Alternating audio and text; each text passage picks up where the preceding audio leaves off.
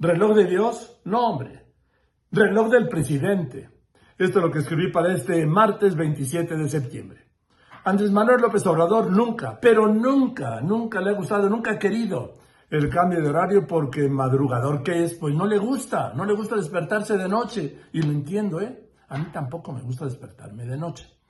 Y por eso, en una de sus primeras decisiones como jefe del entonces gobierno del Distrito Federal en marzo de 2001, pues fue eliminarlo, pero perdió el caso en la Corte.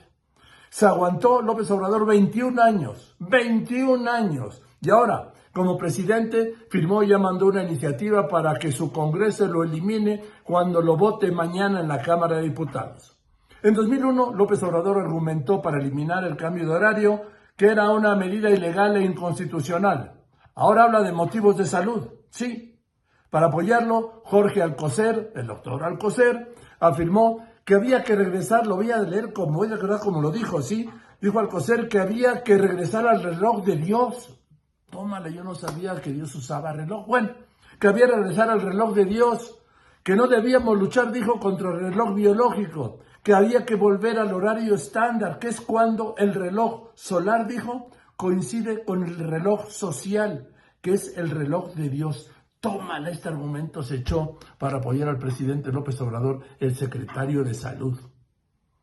De ese tamaño se echó el tiro, quien enumeró su impacto en la ocurrencia del infarto. Sí, por el cambio de horario, infarto. Infarto del corazón, sí, claro.